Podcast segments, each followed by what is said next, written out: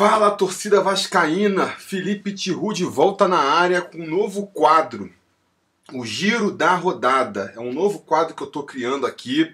Esse, como sempre eu faço, né? Faço um primeiro episódio teste, por isso eu nem programei é, essa live. Vamos ver se tem alguém me assistindo aqui, né? Live surpresa. Opa, já tem 18 pessoas assistindo. Fernando Lourença, Diogo Lima. Boa noite, galera. Maicon César.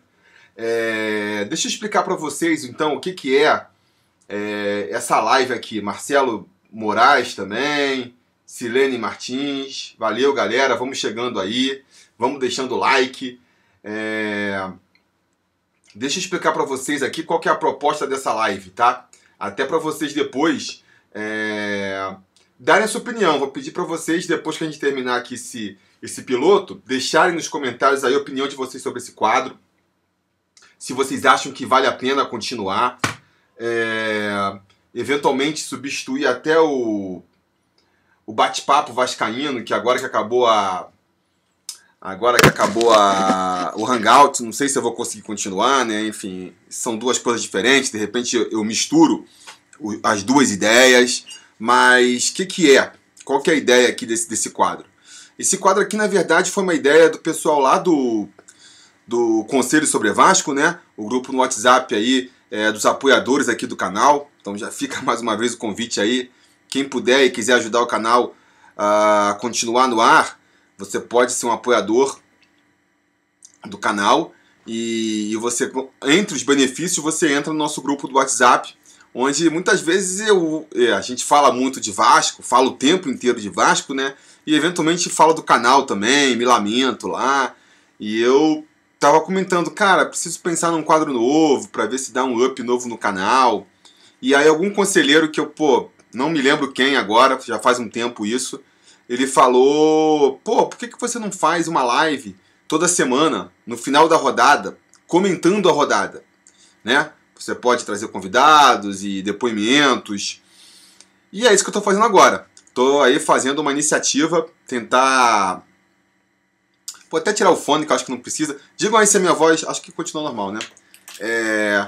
Enfim, aqui é uma tentativa de um novo quadro onde a gente vai toda semana comentar a rodada do Brasileirão, né?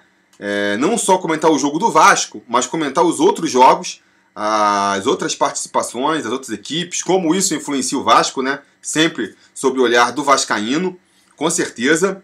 E no final, a gente volta a falar do jogo do Vasco, porque também no, no, no pós-jogo que a gente faz, é sempre aquela aquele depoimento mais quente ali no fim do jogo. Muitas vezes eu esqueço de abordar alguns temas que depois ficam sendo muito comentados, né? Então, é isso que a gente vai fazer agora. Vamos tentar todo aqui um tempinho, enrolando um pouco para ver se o pessoal vai entrando.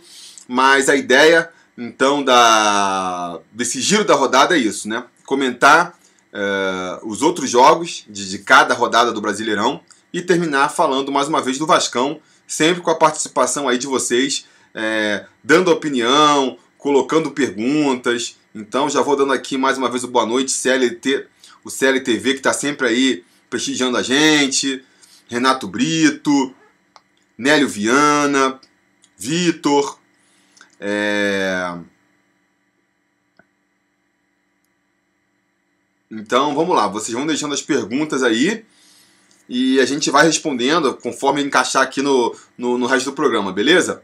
Vou mandar a aberturinha aqui só para só marcar o início e a gente já começa falando aí então da 13 terceira rodada do Campeonato Brasileiro da Série A. Bora!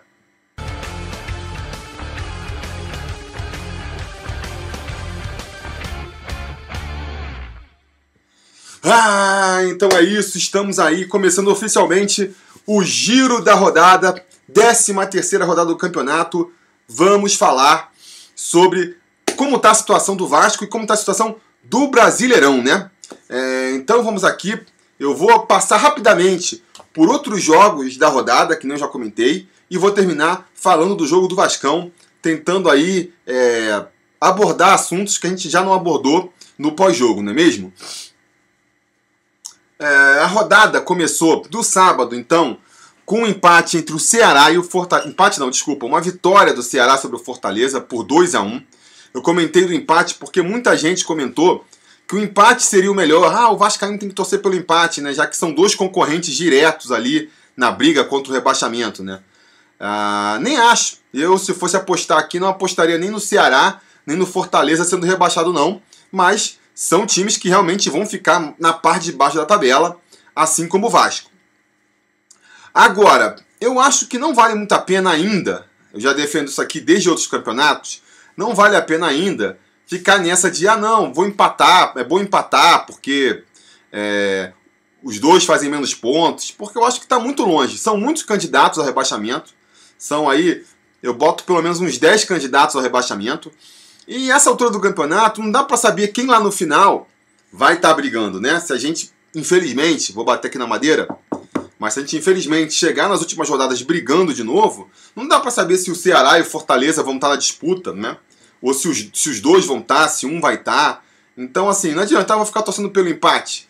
Aí chega no final, a gente está brigando contra o Fortaleza, seria melhor que o Fortaleza tivesse perdido que nem perdeu. Vamos estar tá brigando com o Ceará, o melhor é que o Ceará tivesse perdido esse jogo.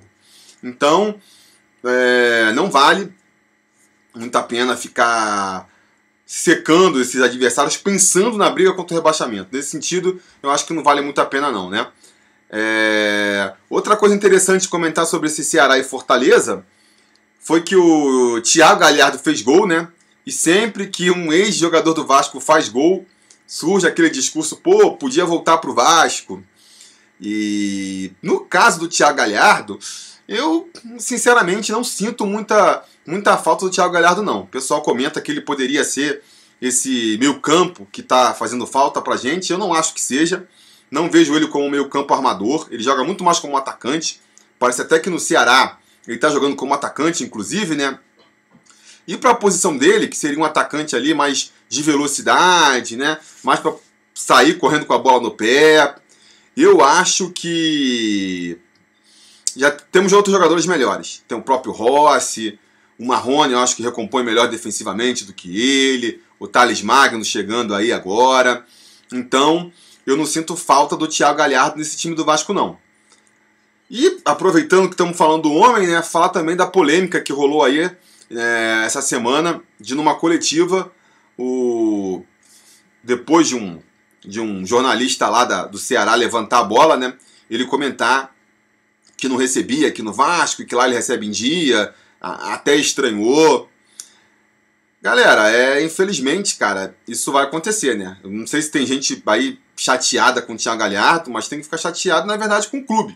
Com o Vasco que, é, infelizmente, ele nos últimos anos aí acabou ficando marcado como um clube desorganizado. Essa que é a verdade. O, o, vocês podem argumentar também, pô, tem muito clube aí que não paga e só pegam no pé do Vasco.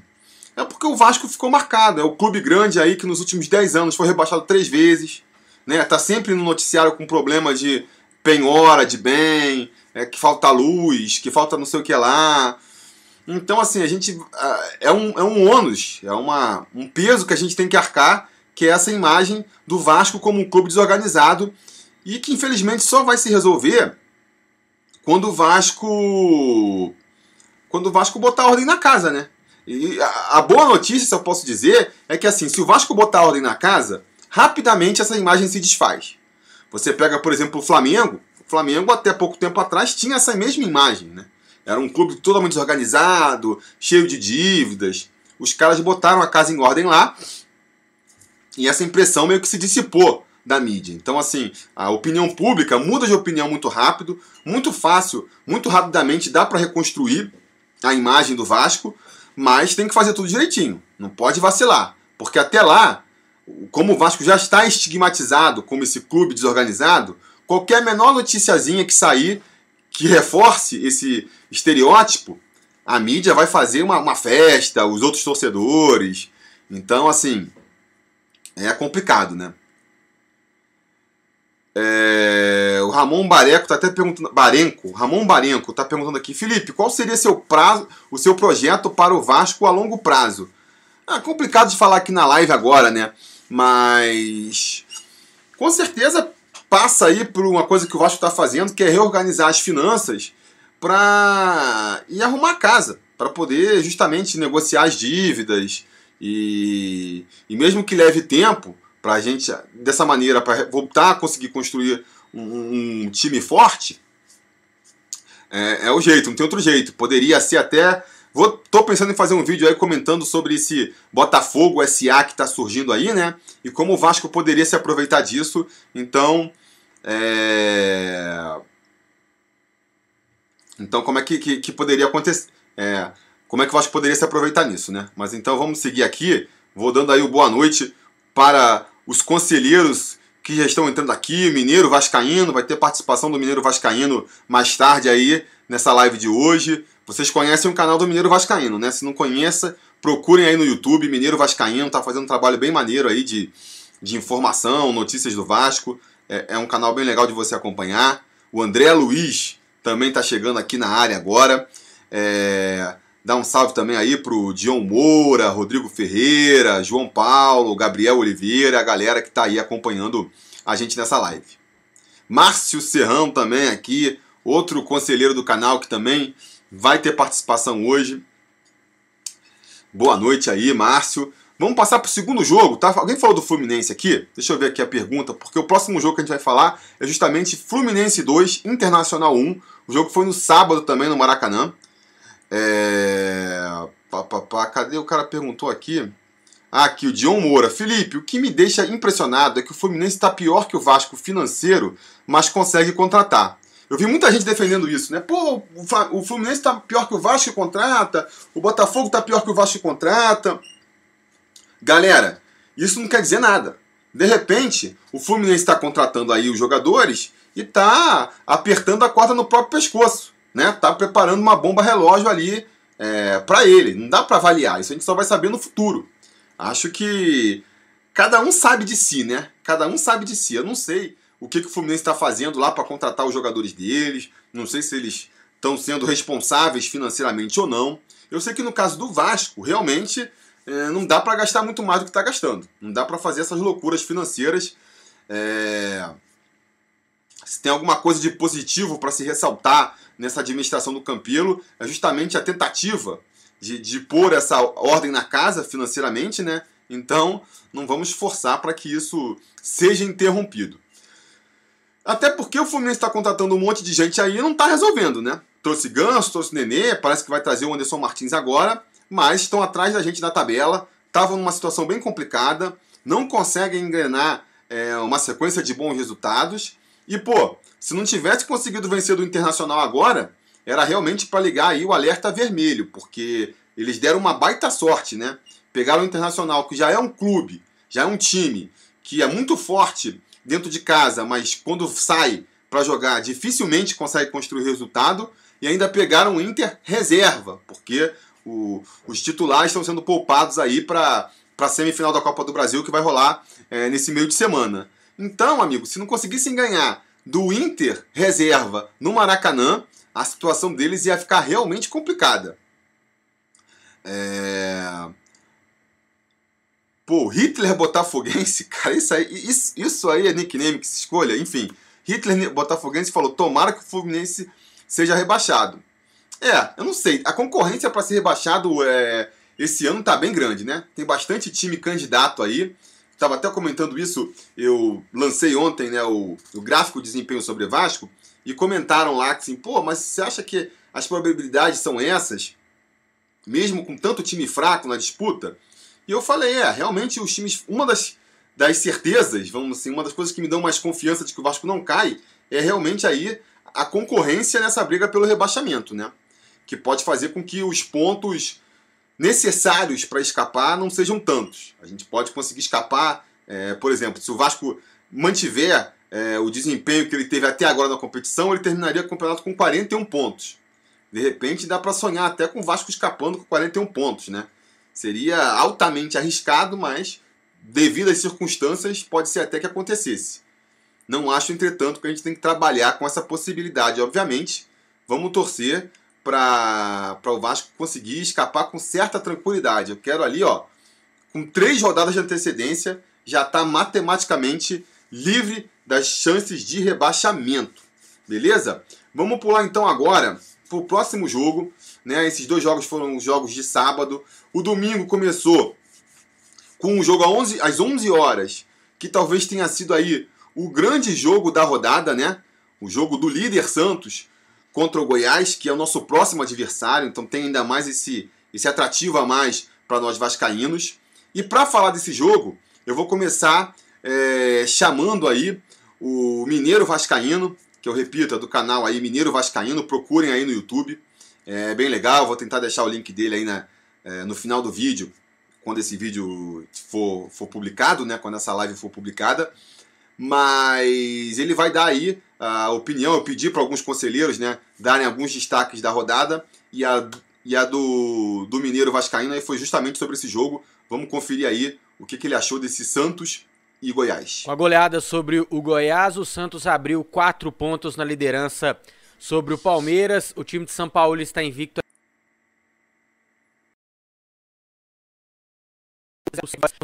Nosso próximo adversário vem de duas goleadas para Santos e Flamengo e dois empates por 0 a 0. Assim como o Vasco, o time não tem um ataque que funciona com apenas 13 gols marcados na competição. O Vasco tem 12 e o Goiás tem uma das piores defesas do campeonato com 20 gols sofridos. Ou seja, é o momento exato para o Vasco enfim ganhar uma fora de casa neste Brasileirão. Tá aí então a opinião do, do Mineiro. Vou botar também aqui a opinião do, do Márcio Serrão. Ele também mandou aí a, a os, os, pontos, os destaques da rodada dele. Ele falou de dois destaques, eu dividi o vídeo dele em dois. Um deles foi esse jogo aí do Santos, então vamos botar aí, vamos, vamos acompanhar a opinião do, do Márcio. Tudo bom? Cara, um, um, fato, uma curiosidade que eu vi nessa rodada, que já é a segunda goleada que o Goiás pega de 6 a 1 cara. Os caras parece que acostumaram. Não é possível que o Vasco não vai conseguir tirar menos 2 a 1 lá na casa deles, cara. Menos que seja com dois gols sem querer, cara. Como o Vasco tem acostumado a fazer gol. O Vasco tem feito gol sem querer, cara, parece. Só de bola parada ali. Tá aí também a opinião do Márcio, segue mais ou menos a mesma linha do, do Mineiro, né? E aí, é, cara, o que, que eu posso comentar sobre. Sobre. Gabriel tá indo aqui da, da opinião do Márcio. É, o que, que eu posso comentar sobre esse jogo também, né? Cara, realmente, pô, impressionante ali, que nem o Mineiro destacou. É, sete vitórias seguidas do Santos. Qual foi a última vez? O Vasco, algum dia na história, conseguiu emendar sete vitórias seguidas, se conseguiu, faz realmente muito tempo, né? É um time que está cada vez melhor na mão do, do Sampaoli.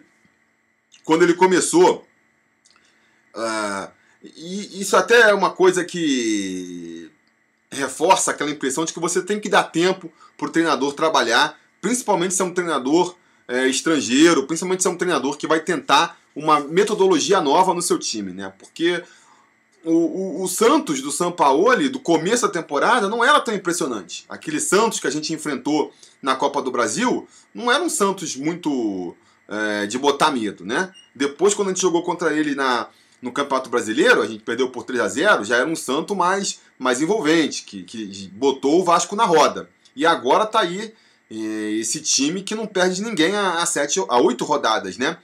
É, a minha torcida fica sendo para que o Santos consiga. A minha torcida e o meu medo é se o Santos vai ter fôlego para manter esse ritmo até o final do campeonato, porque é, é claramente um time com menos, com menos é, elenco do que Flamengo e Palmeiras, né? Então, com o desgaste natural que acontece ao longo da temporada, eventuais contusões, suspensões, tem que ver se ele não deixa a peteca cair. Mas seria interessante se o Santos ganhasse, né? É, assim, o Sampaoli com uma proposta nova de jogo, isso poderia influenciar o futebol brasileiro e principalmente evitaria aí que o Flamengo ganhasse. Quando eu olho para a parte de cima da tabela, a minha torcida fica sendo mais ou para o Santos ou para o Palmeiras ou para quem mais aparecer aí é, ser campeão, contanto que o cheirinho se mantenha intacto, não é mesmo? É, então vou ficar na torcida. Da parte do Goiás, que tanto o Márcio aí quanto quanto o Mineiro Vascaíno ressaltaram que, pô, a gente tem que ganhar desse, desse, desse Goiás aí que só tá tomando é, chinelada. É, com certeza eu acho que essa campanha recente do, do Goiás aí faz a gente crer que é possível. Realmente é, é, bem possível a nossa vitória lá contra o Goiás na próxima semana. Lembrando também que o Goiás vai, vai jogar uma partida atrasada da sétima rodada com o Corinthians amanhã. Então vem mais desgastado do que a gente, que vai ter aí um, uma semana inteira para treinar, né? E agora sim, é, é, eu acho que assim, a, o fato de ter tomado seis gols do Santos e o fato de ter tomado seis gols é, do Flamengo mostra que é uma defesa frágil. Mostra que é uma defesa frágil contra um ataque que seja eficiente, né? Que não é o caso do Vasco. Ele conseguiu os outros resultados, os empates aí que, que o Mineiro se referiu. Foi um contra o Havaí na ilha, que também o Havaí é um time que não ganha de ninguém, né? E aí o resultado talvez mais significativo seja que eles empataram com o Atlético Mineiro jogando lá em casa, na casa deles, né? No Serra Dourada. Então, assim, eu acho que caiu o treinador também, né? Depois dessa derrota para o Santos. Então eles devem ir com um treinador. É, com um treinador. É, como é que se fala? Temporário ainda, né? É o, foi o auxiliar lá que assumiu temporariamente o time. Não acredito naquele lance de motivação. Quando chega o treinador novo, até rola de repente aquela empolgação a mais dos jogadores. Não sei se com o, o interino isso vai acontecer. É, eu acho que eu acho que o, o principal ponto que o Vasco pode se aproveitar nessa má fase do Goiás aí é o fato de que eles vão ter que partir para cima. É, de que eles vão ter que partir para cima para fazer o resultado, né? Depois de, pô, estão aí quatro jogos sem vencer, já tomaram duas sapatadas, eles vão querer se fazer em cima do Vasco, né? Que é um, que é um time que infelizmente já não tem mais tanto respeito dos adversários. E é nisso que o Vasco pode se fazer, porque que nem a gente vem comentando aqui, o Vasco é um time muito mais reativo do que um time propositivo. A gente viu contra o CSA aí a dificuldade que o time tem quando tem que propor o jogo. Quando o adversário ataca e abre o espaço do contra-ataque, a gente costuma se dar melhor. Então, baseado nisso, é que eu acho que a gente pode sim é, voltar a ganhar é, um jogo fora de casa, por mais que nosso histórico recente não, não, não dê muito motivos para isso, né? Saiu uma, uma, reportagem aí esses dias de que eh, desde 2017 o Vasco acho que venceu dois jogos fora de São Januário.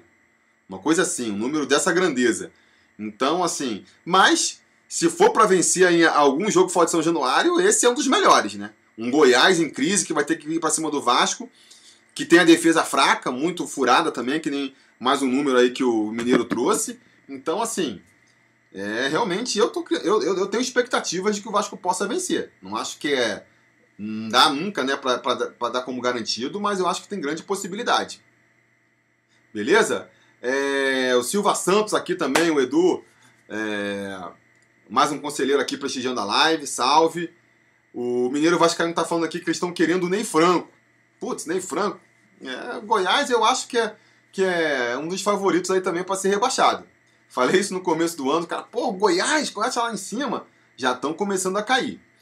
É, para mim, né, os quatro rebaixados seriam Havaí, CSA, Goiás e Chapecoense. Essa é a minha aposta. É, galera aí, o André e o seu, lembrando para vocês deixarem um like aí, curtirem o vídeo, é importante para que, pra que se, é, essa live chegue ao máximo de vascaínos. Eu vi muita gente aqui perguntando. É... Tô querendo deixar as perguntas sobre o Vasco pro final, tá? Então, se eu não responder agora, vocês respondam aí. Vocês repitam essa pergunta quando a gente entrar no tema Vasco. Mas já adiantando que eu vi muita gente perguntando aqui é, sobre a questão do, do, se o Max vai voltar ou não. Galera, pelo que eu sei, o Mineiro Vascaíno pode até confirmar aí. Mas pelo que eu sei, não tem nada disso não. O campeão já falou que não quer, o Lucha já falou que não quer. Então, assim, rola esse movimento, muito capitaneado pelo Zé Colmeia, né? De volta a Max Lopes. Mas eu acho que, que não tem chance disso acontecer, não. Beleza? Vamos.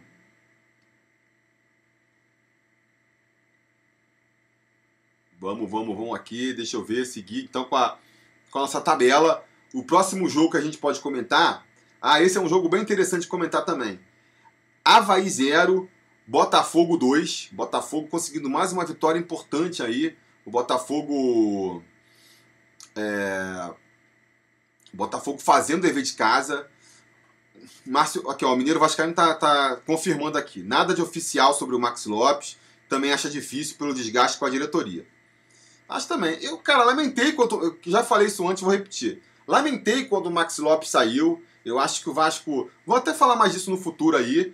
Acho que o Vasco, o Vasco não valorizou o, jogador que tinha, deixou o desgaste chegar num ponto em que a ruptura era meio que incontornável, né? E aí, cara, depois que saiu botando na justiça, eu acho muito complicado de esquecer tudo e voltar como se nada tivesse acontecido, sabe? Infelizmente, eu acho que o Max já é uma página virada aí na história do Vasco. Falando sobre esse Havaí e Botafogo, voltando a falar de Havaí e Botafogo, comentar o Havaí, que é o único time que não venceu ainda na competição, tá com o nosso técnico lá, o Alberto Valentim, né? E aí, dois comentários engraçados que eu vi sobre isso. É... Dois comentários que eu vi sobre isso é que o primeiro foi, da, foi até do, do Casé, né? Comentando o Casimiro lá do Esporte Interativo, comentando que. Assim, ele falou brincando assim: pô, Galera, o, o Valentim é um bom técnico, hein, pessoal do Havaí? Tem que dar tempo para ele trabalhar, não deixa se, se abater por esses resultados, não. Tem que ficar com ele até o final. Seria uma estratégia interessante, né? Deixar o Valentim até o final do ano lá no, no Havaí.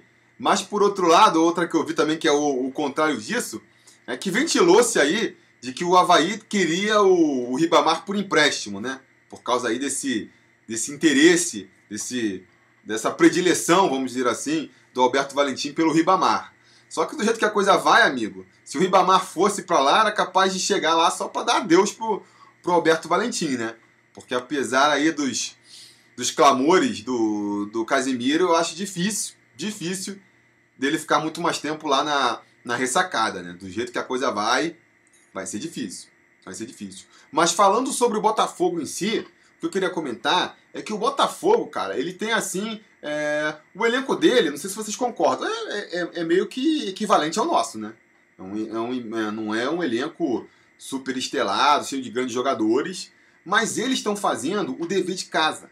Eles estão fazendo o que eu acho que o Vasco devia fazer, que é conseguir garantir os pontos nos jogos contra os times pequenos, nos jogos, nos confrontos diretos, vamos dizer assim, né?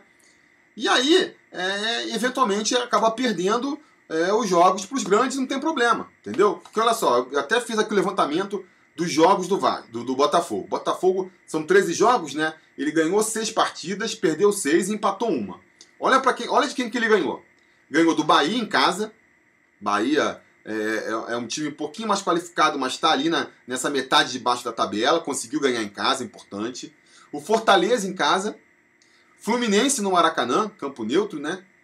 O Vasco, também é concorrente direto, infelizmente, ganhou, ganhou no Engenhão, a gente lembra desse jogo. Ganhou do CSA fora e ganhou do Havaí fora.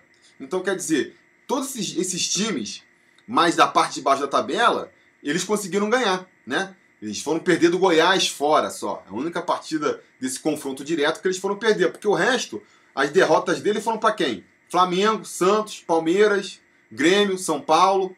Então, quer dizer, aí tem um empate com o Cruzeiro também. Então, você vê que eles estão fazendo o dever de casa certo. Estão ganhando de quem tem que ganhar, que são os times lá de baixo da tabela, e isso faz com que eles ganhem, é, juntem uma gordura que quando perdem para esses times mais lá do topo, não tem problema. Estão com 19 pontos, estão lá na nona posição, estão é, bem distanciados da zona de rebaixamento, que no final das contas é a briga deles, é a mesma que a nossa. É a briga para não cair, né? É... Já o Vasco, eu acho assim, o estilo de jogo do Vasco, qual é o problema? Por ser esse estilo de jogo muito reativo, que a gente tem comentado aqui, ele tem muita dificuldade de vencer os adversários diretos, né?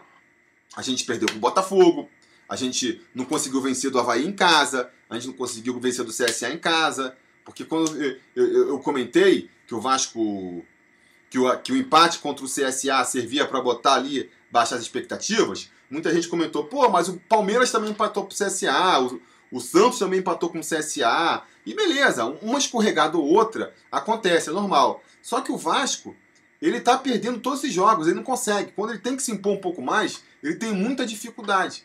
Então ele perdeu ponto pro CSA, perdeu ponto pro Havaí, perdeu ponto pro Botafogo. Foi jogar lá fora contra o Fortaleza, também não conseguiu impor seu jogo, empatou só.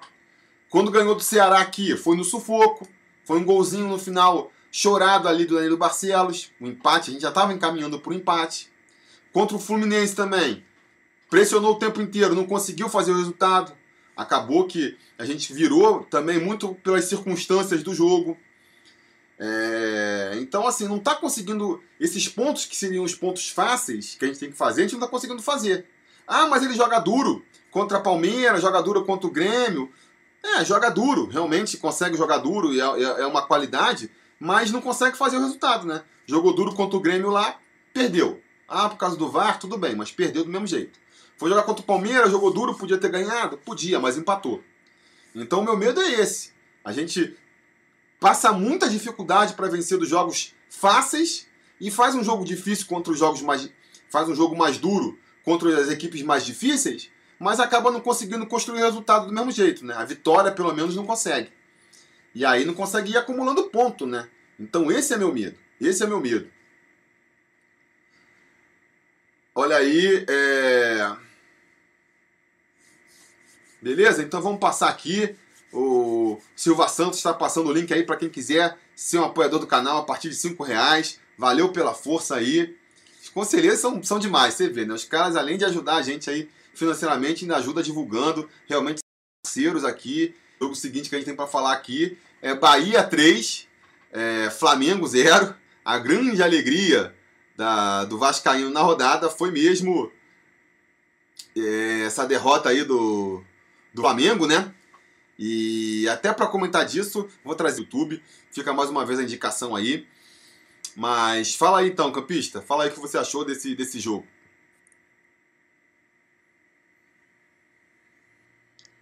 Certeza o destaque da rodada foi o 3 a 0 do Bahia em cima dos Mulambo, aonde que é, o Bahia tem um time extremamente veloz pelas pontas, sabe jogar no contra-ataque, com uma boa defesa e tem um 9 que um 9 de referência, um 9 que bota a bola para dentro com velocidade, que é o Gilberto. E serve de lição pra gente. O Vasco hoje não tem um camisa 9 que resolva jogo. O Vasco está tendo muita dificuldade para trazer um 9, mas o Vasco precisa desse 9. Então, esse para mim foi o destaque da, da rodada, Gilberto e o Bahia em todo, né? Então, galera, seja membro oficial do canal Sobre Vasco aqui do Felipe que tem o melhor, melhor grupo do WhatsApp ali dos conselheiros. Cara, sensacional, seja membro, que o canal do Felipe é top demais. Valeu, galera, valeu, Felipe, tamo junto. Tá aí. É... Pois é, cara, é, vamos falar do Gilberto aí, falar do Bahia também. O Bahia, cara, é um clube que tá fazendo tudo certinho, né? Uh, Rodrigo Ferreira tá falando aqui, Bahia, um exemplo de gestão. Aprende campeão traidor. Mas é isso mesmo. Eu já falei isso outras vezes, aí teve gente que falou, pô, como que você pode falar, comparar Vasco com Bahia, querer que o Vasco. Mas, cara, a gente tem que ter a humildade de ver que eles estão fazendo certo e tentar copiar. Porque eles também estavam ali numa, numa draga, né? Uma confusão ali, muito por conta da política e de quem geria o clube. E conseguiram sair dessa. Foi em 2013, eu acho, então já uns seis anos aí. E a cada ano que passa, eles vão se reconstruindo mais vão ficando cada vez melhor. É... O Rank está perguntando até, até que horas vai a live. Cara, vai até a hora que terminar a pauta aqui. Vou tentar comentar todos os jogos da rodada. Quando terminar, a gente acaba. É... Mas seguindo aqui, então, cara, eles estão cada vez melhorando mais. Conseguem montar a cada ano uma equipe mais consistente. E eu acho que posso dizer com tranquilidade que hoje, analisando os times e os clubes Momentaneamente, claro, a história e a torcida do Vasco é muito maior. Mas analisando agora o momento, é um time é, que está na frente do Vasco. A, a, cada campeonato que começa, a gente pode apostar mais que o Bahia termina na frente do Vasco. Né? os próprios confrontos diretos demonstram isso. A gente, ano passado, perdeu duas vezes deles, deles 3, por 3 a 0 né? Então, é uma equipe é, muito consistente, né? e que está de parabéns e no qual a gente devia se espelhar.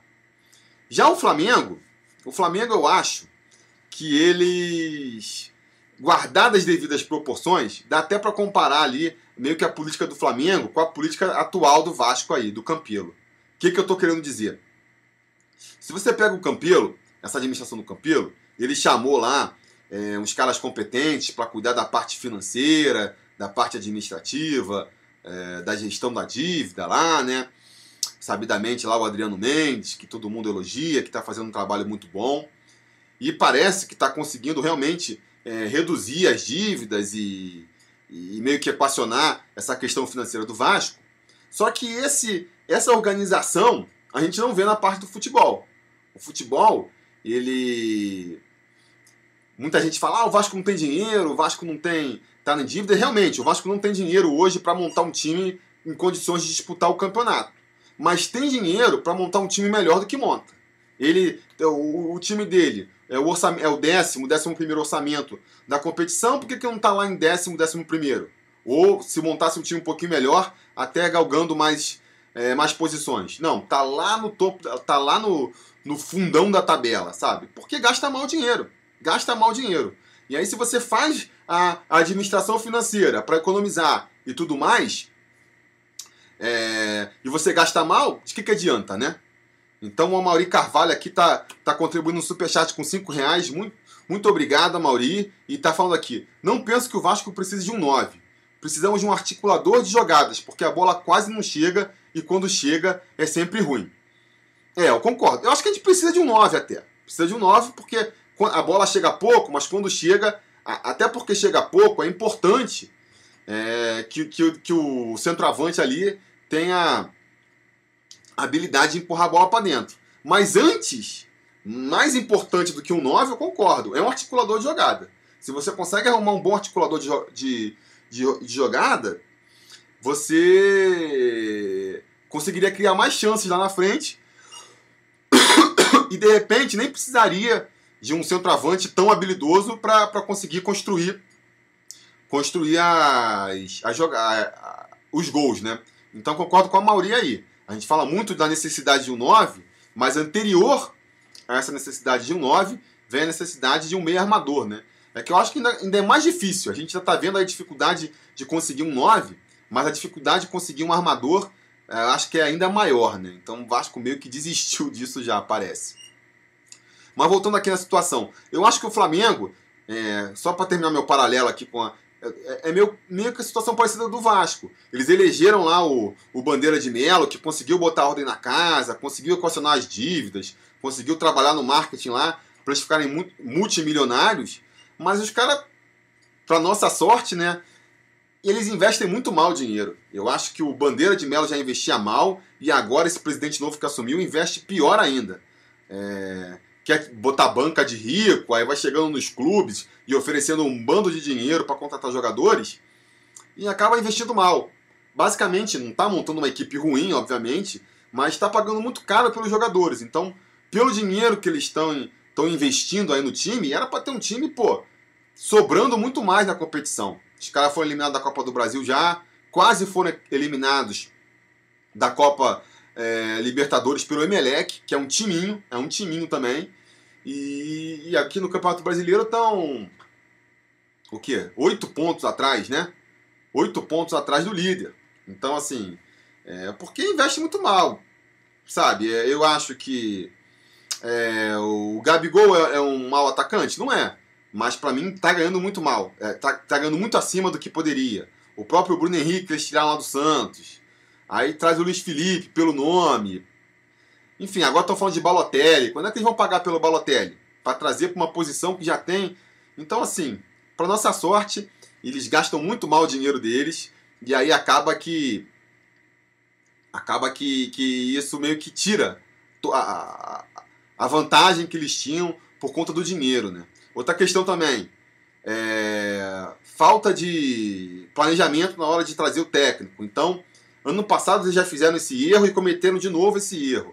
Apostaram num cara mais agregador, que não tem tanta. É, uma visão mais tática do jogo no começo do ano, que é, foi o caso do Abel, né? E aí agora, no meio da temporada, troca por um técnico estrangeiro que vai tentar um esquema de jogo diferente. E, pô, depois de pegar no meio da temporada, olha o tempo que o Sampaoli demorou aí para ajustar o time. Os caras, se eles quisessem apostar num treinador estrangeiro, eles tinham que ter apostado lá no começo da temporada, para pegar pré-temporada, para ajeitar o time é, no Campeonato Carioca, para quando chegar o Campeonato Brasileiro, é, o, o, time tá mais azeitado e tá funcionando, né? Se não tivesse funcionando ainda, aí valia a pena trocar e trazer um cara mais paisão, um cara que resolve mais ali no diálogo do que necessariamente no esquema tático, que é o caso do Abelão. Então, repito, eu acho que, cara, a parte aí do, do, do futebol do Flamengo, é, é, graças a Deus é muito mal administrado. Então, assim, enquanto for assim, os caras podem ficar nadando dinheiro aí que, que não vai dar em muita coisa, vão ficar só no cheirinho só. O Amaury Carvalho falou que o Flamengo é aquele novo rico que gasta mal e depois vai à falência. É, muito, muito essa postura de novo rico mesmo, né? Tá, tem mais dinheiro do que pode imaginar, aí vai pagando no jogador três vezes o que ele vale, inflaciona o mercado. Tá muito nessa postura. Tá muito nessa postura aí de, de, de novo rico mesmo. Profeta Vascaíno, estou só aguardando esse mazuco maluco trazer alguém para mim ver o nível de jogador que estão contratando. É cada figura que aparece na colina, por Deus. Pois é, profeta. É, às vezes é melhor até não trazer ninguém, né?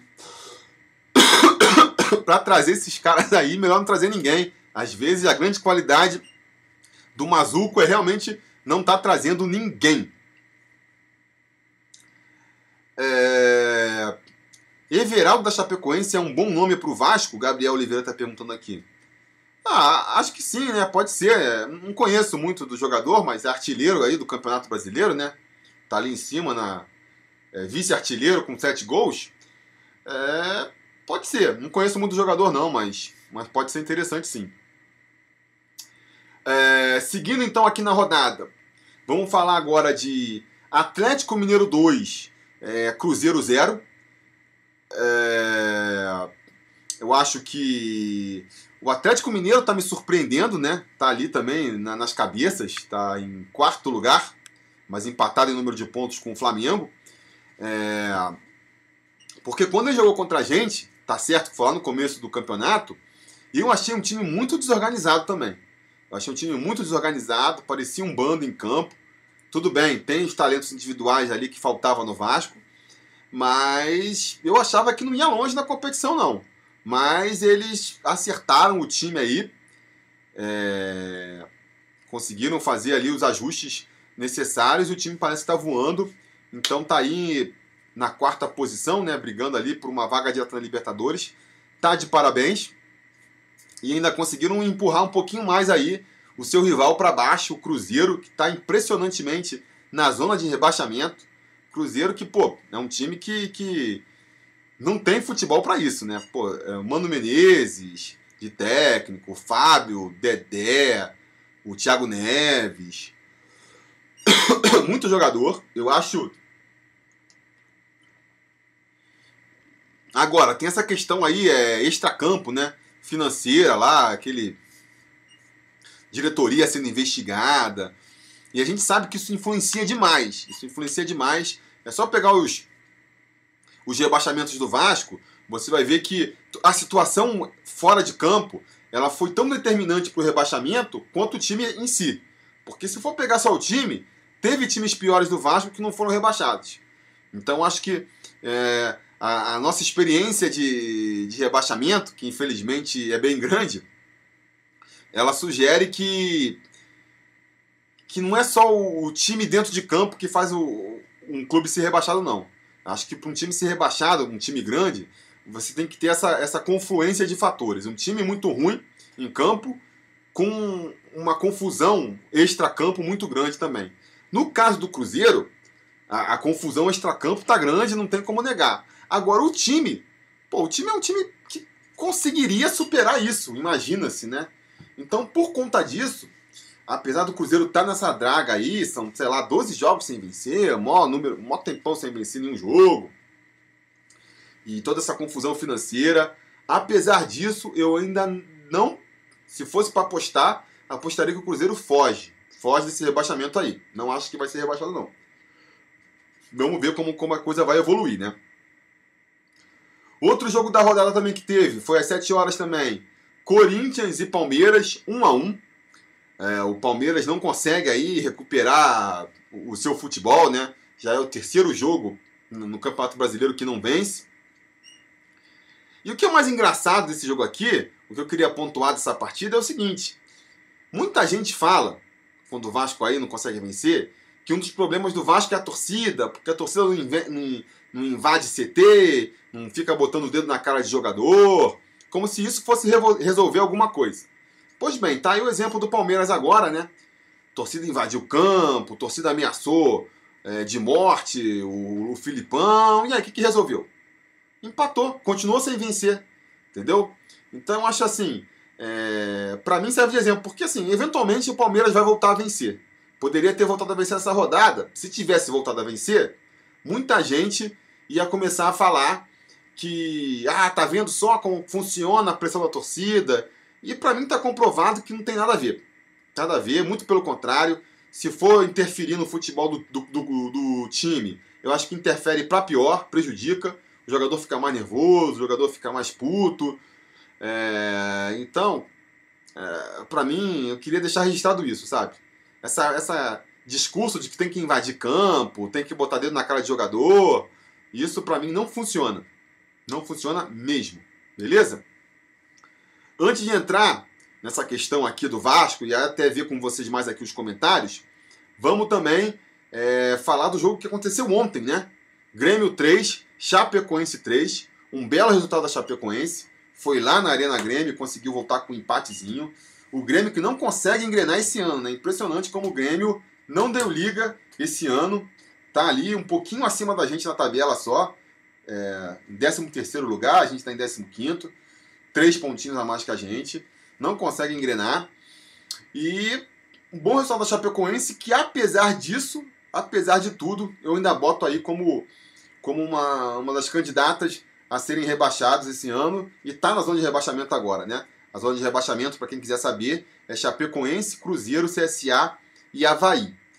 É, mas enfim, já falamos muito dos outros jogos. Vamos então entrar no filé mignon aqui do, do programa, que é o Vasco. Vamos falar mais, uma, mais um pouco aí de Vasco e CSA.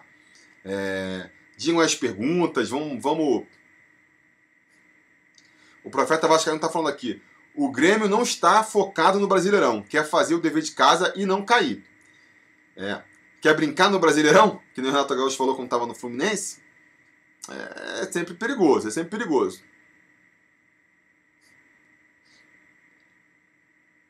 É, vamos então falar, vamos falar então de Vasco e Grêmio, várias coisas para abordar aí, a questão do VAR, né? A questão aí do jogar em São Januário faz diferença ou não. Eu acho até que são coisas que estão é, correlacionadas, sabe? Eu acho que Primeiro, é, eu não vou botar aqui a culpa do empate em cima do, do, do, do, árbitro. Acho que se o Vasco tivesse jogado bem, venceria com arbitragem ruim ou não. Agora, é, não dá para negar a influência do árbitro no resultado da partida. É, ele, ele foi ruim, foi um árbitro ruim. É, teve toda aquela política dele de, de não marcar falta para o Vasco por nada que a gente pode até interpretar com uma questão é, de estilo, né, de arbitragem. Ah, ele deixa o jogo correr mais solto, ele não marca qualquer contato. Mas tem dois lances que, pô, para mim deixam aí clara a, a, má vontade do treinador, do treinador não, do, do técnico, né? Caraca, eu tô, eu tô tentando acertar a luz aqui, tô falando besteira. Do árbitro com o Vasco. Qual foram as duas questões aí que eu tô falando? Primeira, a questão que todo mundo está falando do pênalti que ele não marcou, que era uma questão de chamar o VAR lá e tudo mais.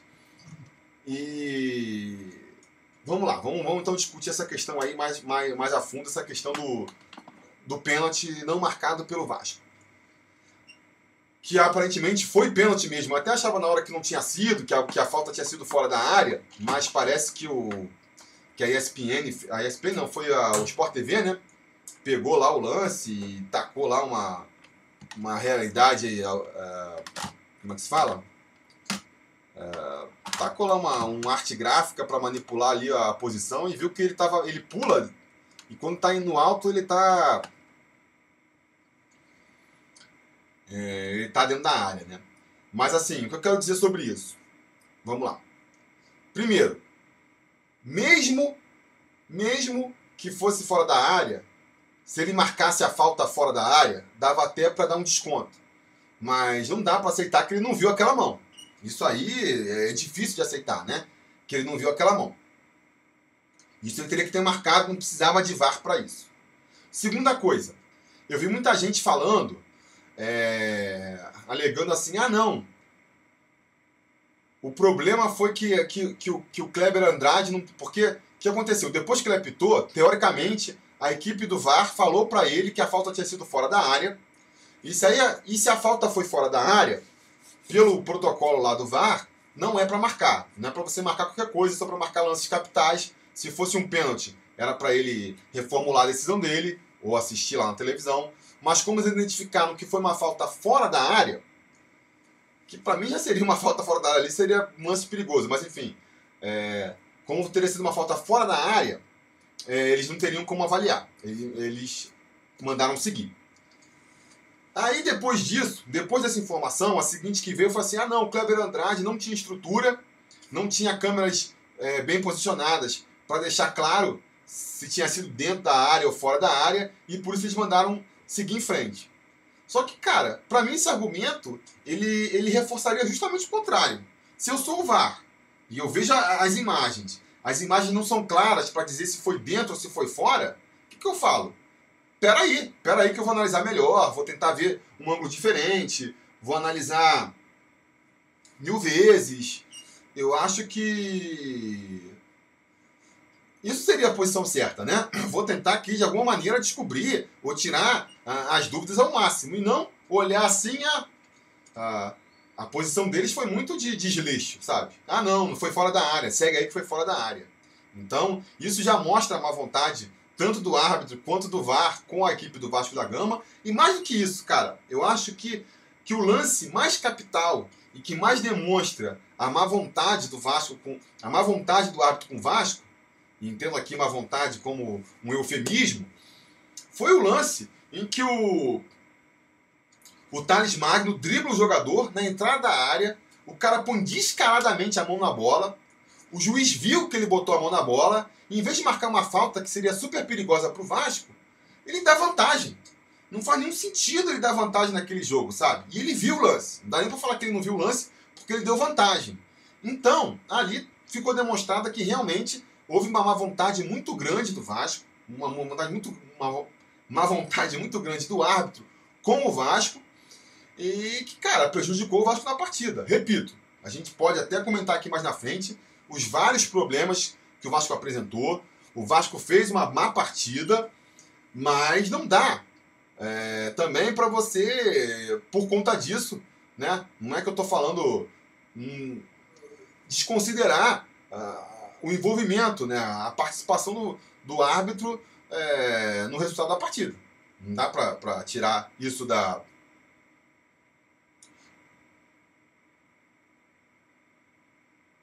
E aqui o Mineiro Vascaíno está falando que esse jogador já tinha amarelo, impede contra-ataque com a mão, é para segundo amarelo. E que é outro detalhe, né? Por mais que ele tenha dado a vantagem, ele poderia dar um amarelo pro cara, né? E não deu também. Então, quer dizer, tava de má vontade. E, repito, isso não, não muda, é, não minimiza a, a, o mau futebol que o Vasco apresentou. Tem outras características que também atrapalharam o Vasco a buscar a vitória mas dá para tirar ali a parcela de culpa da arbitragem. Né? Um detalhe interessante também, que eu também fiquei indignado na hora, eu vou aqui botar a segunda parte do depoimento do, do Márcio e, e vou comentar em cima. De, escuta aí o que, que o Márcio falou sobre esse lance do pênalti. Foi a raiva que eu senti, cara, do Pikachu naquele lance do suposto pênalti, né? Que o juiz não marcou. Muitos estão dizendo, dizendo que marcou, né? Que foi pênalti que a bola passou por dentro dele, mano. Aquela bola, ele se desviou da bola. A bola ia sobrar pro cara. Cara a cara com o gol pra ele guardar. ele se desviou da bola para reclamar de pênalti. Ô desgraçado, cara, fiquei mordido. Um abraço aí, Felipe. Aí, cara, isso me impressionou demais também, na hora do lance. Como todo o time do Vasco parou para pedir o pênalti. Pô, já sabia que o, que o juiz estava de má vontade, já sabia que o juiz não estava marcando nada. A bola estava indo, tava viva na área ainda. O time do Vasco não foi só o Pikachu, o time do Vasco inteiro parou para reclamar. Pô, sabe, o cara tá de má vontade já, tenta fazer o gol, tenta fazer um gol que seja impossível dele, dele cancelar, sabe, anular. E o Vasco parou, mandou mal naquela hora. Acho que não foi só o Pikachu, o time inteiro mandou muito mal. Mas acho que na verdade isso é mais um indicativo é, do desespero que o time do Vasco tem, da dependência que ele tem da bola parada. Ah, eu vou soltar, se der certo amanhã, é, o vídeo lá para vocês elegerem o melhor gol do mês e o melhor jogador do mês também. E vocês vão ver que o nosso, em julho, uh, todos os nossos gols saíram de bola parada. Se você for pegar lá em junho antes, também acho que dos três gols que a gente fez, dois foram de bola parada. Então, assim, o time do Vasco é extremamente, extremamente é, dependente de bola parada. E, e, o time começa a buscar isso. Você via que muitas vezes o, o, o jogador do Vasco procurava o contato, procurava justamente cavar essa falta, né? Sendo que o juiz não estava dando. Sendo que o juiz não estava dando. Por quê? Tamanho desespero de achar uma bola parada para conseguir fazer o gol, porque tem a consciência de que não consegue de outras maneiras. Isso é um dos problemas que o, que o Luxemburgo tem que atacar aí é, com muita seriedade. É, não vindo os reforços, se é, se é, só isso aí que a gente vai trabalhar pro resto da temporada, tem que dar um jeito desse time render mais. Conseguir criar jogadas de gol. Sabe? Não ficar tão dependente de uma bola parada para resolver. Porque pega um juiz maluco que nem esse aí, que não apita nada, como é que você faz?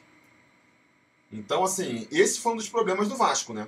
Outro problema também que eu acho que, que a gente tem que levar em consideração, muita gente apontou também, é a questão de jogar fora de São Januário.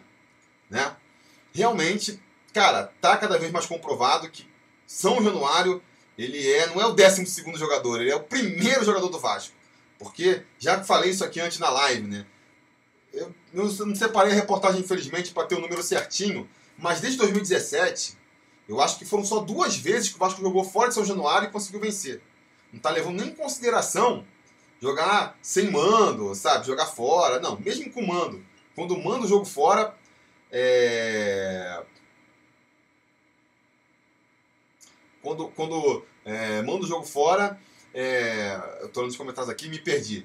É, não consegue vencer. Então, tem que tem que fazer o máximo para jogar em São Januário, não tem jeito. Eu acho que não é só questão, tem uma questão assim, sem querer também, a, a torcida capixaba do Vasco tá de parabéns, fez o papel dela, encheu o Kleber Andrade, cantou o tempo inteiro, empurrou o time para cima. Não foi falta de torcida que prejudicou o Vasco, não. Mas tem a questão do campo, que assim, além de ser um campo que o Vasco não conhece, é um campo que estava em, em má conservação, né? E mais do que isso, eu acho, assim, eu acho que a própria atmosfera é, do estádio, desde o vestiário, o fato dos funcionários serem todos do Vasco, eu acho que isso intimida mais não só o adversário, como a, a própria comissão de arbitragem. Eu vi gente comentando, e eu tendo a concordar, que se fosse em São Januário, o árbitro tinha marcado aquele pênalti ali. Eu tendo a concordar com essa teoria. Porque é o que eu estou falando, é uma, uma, atmosfera diferente, é um clima diferente, a maneira de pressionar, é, a torcida ficar mais próxima também. Então, não deixe, não deixe de pensar que se fosse em São Januário, é, essa partida poderia ter sido diferente. Né? E aí já fica a preocupação para daqui para frente, porque isso passou. Mas agora a gente vai jogar contra o Flamengo. Eu, quando saiu a notícia, eu até fui favorável, entendi. Ah, tudo bem, é, tem uma complicação ali de segurança jogar em São Januário contra o Flamengo, mas, cara, tô mudando de ideia. Eu acho que o são Januário é, é realmente um fator muito importante, desequilibra muito a favor do Vasco, para a gente ficar abrindo mão, sabe? Não dá para ficar abrindo mão de São Januário, infelizmente. Vamos torcer para contra o Flamengo agora ser a última vez. Porque. Porque não dá, né? Não dá. O André Luiz está falando aqui, Felipe, não sei se esse árbitro é mulambo, mas todos os árbitros que são confessamente mulambos sempre prejudicam o Vasco. Exemplo, Marcelo de Lima Henrique, Pérez Bassol, Djalma Beltrame e outros. É, assim, o Vasco não gosto muito de falar, porque fica aparecendo choro e tudo mais, mas a gente é, tem essa questão da arbitragem, é por isso que eu defendo sempre que a gente lute pela maior transparência possível na arbitragem. Vai conseguir resolver? Não vai conseguir resolver. 100% não vai. Os caras sempre vão, vão arranjar um jeito ali de, de manipular e de prejudicar quem eles querem. Agora, a gente tem que tentar fazer que, no mínimo, no mínimo, a gente tem que tentar dificultar ao máximo, né? É, é, essa coisa aí. Então, o VAR ajuda. Achei até que fosse ajudar mais, né? Achei até que fosse ajudar mais. Mas a gente tem que fazer os ajustes para que ele é, seja mais. Como é, corrija mais o jogo, vamos dizer assim, do que vem corrigindo. Então tem vários ajustes que tem que fazer e o Vasco tem que pressionar para que isso seja feito. Por exemplo, eu acho que tinha que. Já comentei isso aqui também. É, acho que foi nos comentários, não sei se foi numa live, mas eu acho que o Vasco tinha que pressionar para que seja público a conversa entre o árbitro e a sala do VAR. Para ver o que os caras conversam. Eu queria saber qual foi a conversa que os caras tiveram lá. O cara falou, o cara do VAR falou, ó, foi fora da área. Aí tem que ver. Chega agora o Sport TV mostrou que foi dentro. Tem que chegar pro cara e falar, como é que você fala que foi fora com tanta tranquilidade, sendo que tá aqui, ó, foi dentro. Como é que você de primeira descarta a possibilidade? Não sei, tem que pressionar, tem que fazer barulho. Alguma coisa tem que ser feita para, repito, no mínimo, deixar mais difícil, sabe? Porque a gente está sendo seguidamente prejudicado e não acontece nada. Não acontece nada. É... Deixa eu ver aqui, o, o Mineiro tinha trazido uma, uma, uma, um comentário importante aqui. Ele falou aqui, ó, são, já são sete jogos sem vitória, mandando jogos fora de São Januário. Cinco empates e duas derrotas. Última vitória, 2017 contra o Botafogo, 1 a 0. 1 a 0. Detalhes no vídeo de hoje do Mineiro. Então já fica aí, ó, a, a, a dica. Assistam um vídeo aí mais tarde do, do Mineiro Vascaíno, onde ele vai falar sobre essa questão aí. Pois é, desde 2017, olha só. Complicado, complicado demais. A gente não pode realmente abrir mão de São Januário. E São Januário estava, nos últimos jogos, estava bonito, né? A torcida enchendo, fazendo aquele caldeirão, realmente rolando aquela interação. Espero que na volta vai ser contra o São Paulo, né? Espero que, que no reencontro do Vasco com o São Januário a gente consiga manter a mesma sinergia que vem mantendo aí nos últimos jogos. Uh, beleza, galera? Vocês têm mais alguma coisa aí para comentar? Vamos partir então aqui para a reta final da live. É, digam aí Futebolaço, boa, Felipe. Tinha que ter aberto o áudio, igual Fórmula 1. É, pois é, cara. Assim, é, tudo que for ajudar na transparência da, da, da arbitragem e, e, tentar mostrar o máximo aí de, de lisura, a gente tem que fazer, sabe? Ah, mas isso não vai resolver, os caras se comunicam de outra maneira, por código. Beleza, que seja, mas, mas deixa os caras então dar, dar os pulos dele para conseguir dar a volta, entendeu? Agora, a gente tem que ter essa, essa transparência, essa lisura, para ver se realmente está sendo tudo feito da maneira que a gente acha que deve ser, né? Sem nome. Você acha que a base pode ser a solução para esse meio campo do Vasco? Cara, eu acho que a base pode ser a solução para o time do Vasco inteiro. Eu acho muito difícil do Vasco contratar um jogador. Assim, é, como que eu posso falar?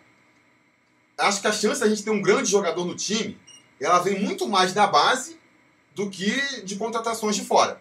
É muito mais fácil. Não é que qualquer um da base que a gente puxar vai ser craque. A gente também não pode achar isso. Mas é muito mais fácil a gente conseguir um jogador que desequilibra puxando ele da base do que é, trazendo ele de fora. Porque o Vasco não tem dinheiro, né? Não tem dinheiro para contratar um jogador já consagrado. E os nossos olheiros do Vasco, pelo menos até hoje, se mostraram muito, muito, muito ruins. A gente não sabe se é incompetência ou se é por outros motivos, mas é o fato que as apostas que o Vasco faz são muito fracas, né? Então a grande chance do Vasco é, ter um jogador diferenciado é realmente apostando na base. Agora, é complicado também. Eu gosto muito de uma frase que o Garoni disse uma vez, e eu adotei para mim, que é a seguinte: a base ela tem que ser opção, ela não pode ser solução. Quando a gente chega assim, vamos chamar um garoto da base para para ele resolver o problema do meu campo, você está jogando uma pressão no menino que, pô, é difícil. É difícil para qualquer jogador. Imagina um cara que às vezes nunca jogou no profissional. Se a gente for chamar alguém da base, vai ser quem? Quem vai ser esse articulador? Lucas, Lucas Santos? Será que ele tem? Jogou muito pouco. Dudu? Pô, um cara que nunca jogou no time profissional? Complicado, é complicado. Nem todo mundo tem a personalidade desse Thales aí, que o cara já chegou botando banca. É, sabe, a gente. Eu vejo muitas vezes a torcida é, se fiando pela, pelas diferenças, pelos craques que pintam, entendeu? Ah, não, porque tem que. Se for bom, resolve. Porque o Paulinho subiu e resolveu. Porque o Douglas subiu e resolveu.